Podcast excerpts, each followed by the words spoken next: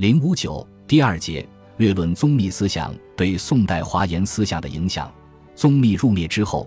由于中国社会的种种变故以及佛教内部中的诸多因素，华严宗室一蹶不振。虽然在禅门中有文艺、延寿等甚多精通华严的高僧，但非一门专弘，则是融教于禅。在华严宗的传灯史籍或其他资料中，虽然可以看到一些专门弘扬华严宗的人物，如清代嘉庆九年由燕京相界寺兴宗祖望及祖官因安景林心录，与吉安在辉明月拈花寺体宽通身编辑的宝通贤手传灯录，将贤手法藏列为华严第一世、清凉第二、归峰第三。接下来是第四世妙元奥，第五世开明朗，第六世元显现。第七是灵光宏敏，第八十长水紫玄，第九是晋水静元，一直延续至第二十八世与福印科为止。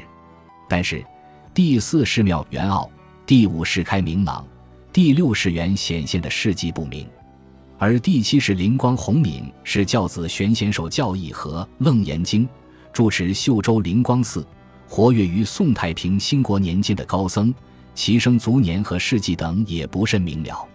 还有教过静园的成谦，住五台山真容院，也生卒年不详，大概是宋真宗时的人。著有《金狮子章注》一卷，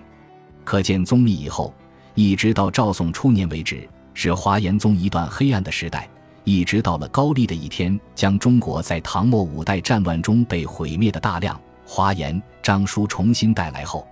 中国佛教界中相继出现了以长水紫玄、近水静远、诗会。官复、道亨、西迪等被称为宋代二水四大家的高僧，华严宗才得以中兴。